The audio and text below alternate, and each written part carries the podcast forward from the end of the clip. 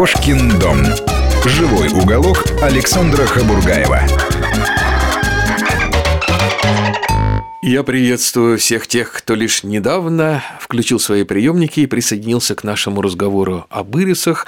А в гостях у нас ирисовод Юрий Пирогов. Мы остановились на самом важном, самом трепетном моменте. Мы стали говорить о качестве отечественных сортов ирисов. Да? Сделал невеселое лицо мой визави, даже грустные задумчивые глаза я вижу напротив. Что, неужели качество... Ну, качество сорта определяется критериями отбора селекционера. Логично.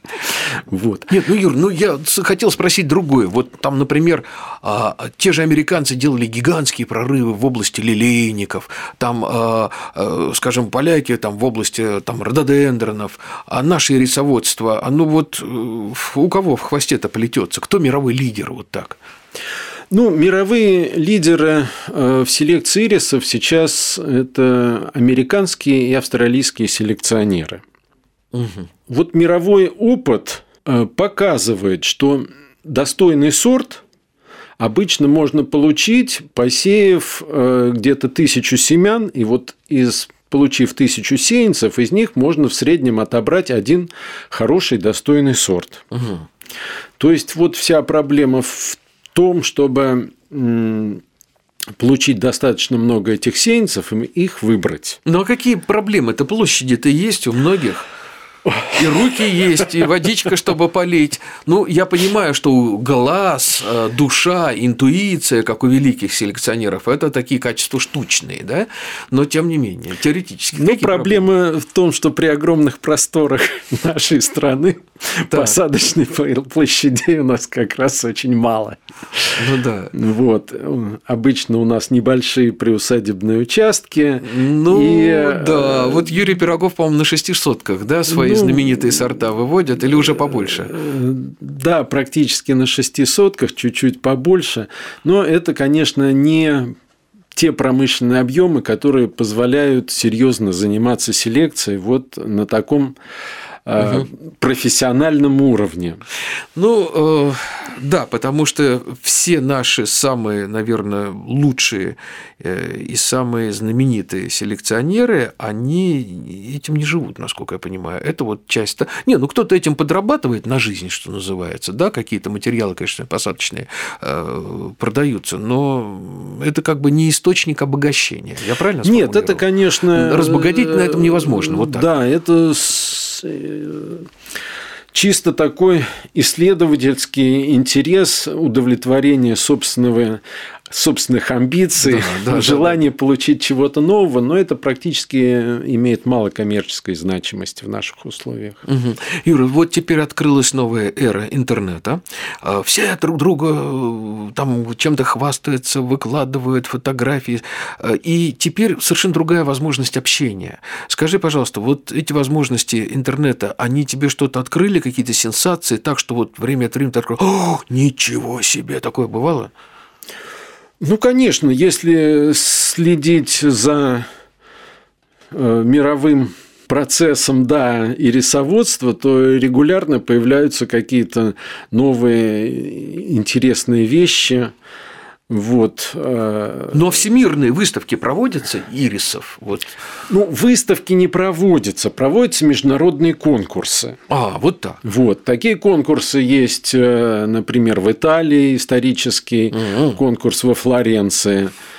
А, вот. Ну вот у нас недавно была, была Татьяна Полякова, она говорит, что вот уже много лет Международное общество там, любителей сирени выбирает лучшую сирень всех времен и народов, и Колесниковская там красавица Москвы, The Beauty of Moscow, уже много лет вне конкуренции. А с ирисами вот выбирают мировое э, рисоводческое э, там, общество какой-нибудь самый лучший ирис года, э, лучший ирис континента, лучший сорт, там, я не знаю, века.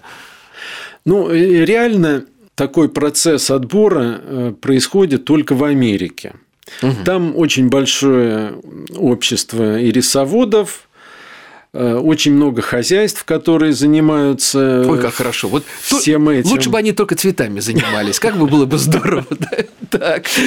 Вот. И э, процесс оценки новых сортов, отбора, присуждения им наград, медалей там поставлен очень хорошо. И там действительно каждый год присуждаются награды, выставляются оценки новым сортам, и за этим очень интересно следить э, с тем, чтобы, так сказать, знать, то, что действительно хорошо растет, что пользуется популярностью, и пытаться, так сказать, интродуцировать это в наших условиях. Угу.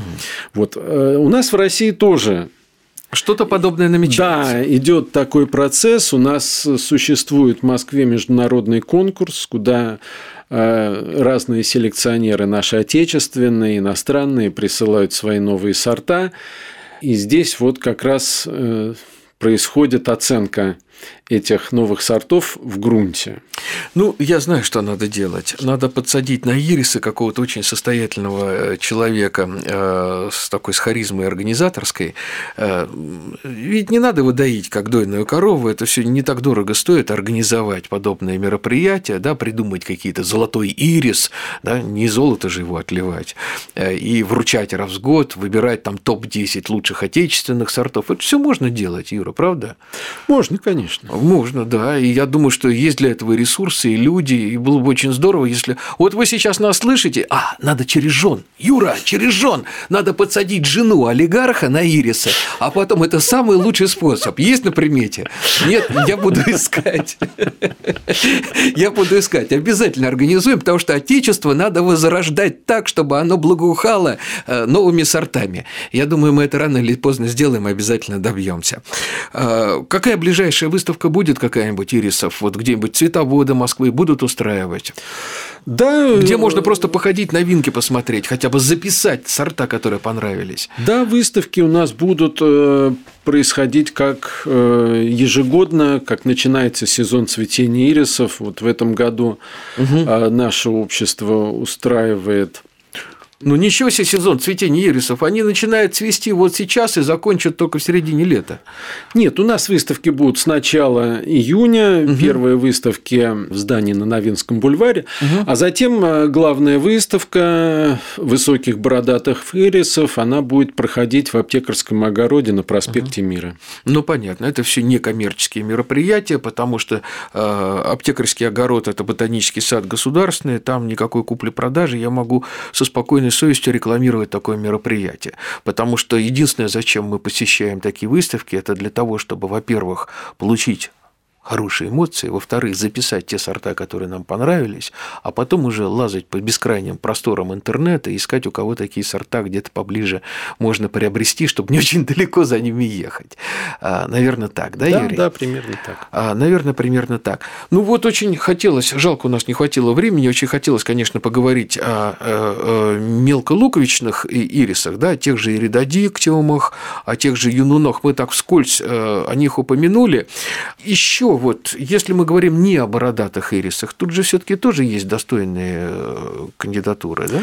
Конечно, очень популярны сибирские ирисы. Угу. Они весьма неприхотливы, и, в общем, современный ассортимент довольно разнообразен по окраскам. Ну, какой разнообразие? Голубой, белый, розовый, фиолетовый. Вот и все Розовый, они фиолетовый, винный, крупности... красноватый, переливчатый. Ну, в общем, они... сейчас есть очень интересные сорта. Сибирского ириса. Да, именно, сибирского да? ириса. И, кстати, а зимостойкие. Да, конечно, они зимостойкие. А сейчас появился совершенно новый класс ирисов, который называется псеудаты. Это гибриды болот как, как, псеудаты. Псеудата. Так, записали. Да. Псеудата. Это гибриды болотного ириса и, и японских ирисов. Это вот нашего желтого касатика? Ирисов. Да. А, да. все-таки все-таки добрались до касатика, до нашего. Да, добрались да. до него. И вот самое интересное, что это получилась такая замечательная культура, угу. которая объединяет достоинства как болотного ириса, его способность расти во влажных условиях и э, выносить сильные морозы. Э, э, псеудата. Вот я нашел для да. того, чтобы я вот сейчас клякну на картинку, чтобы полюбоваться. О, шарман. Очень, очень интересный получился. Какое милое дитя. Здорово. Вот, они достаточно крупноцветковые и обладают Пахнут. большим спектром окрасок, в Пахнут. отличие от японских ирисов и ну, тех же угу. болотных.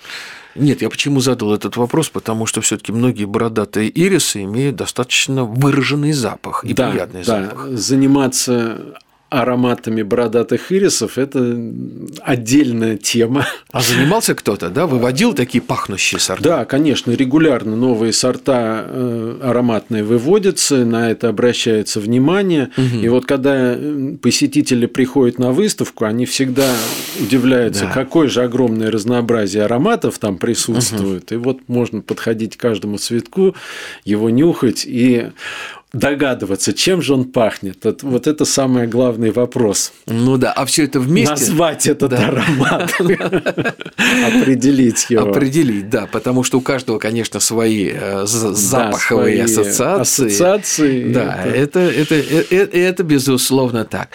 Ну что ж, у нас осталась последняя минута. Я хочу поблагодарить нашего гостя Юрия Пирогова. Юра, спасибо большое. Я надеюсь, что сейчас мы пробудили некоторый интерес к ирисом.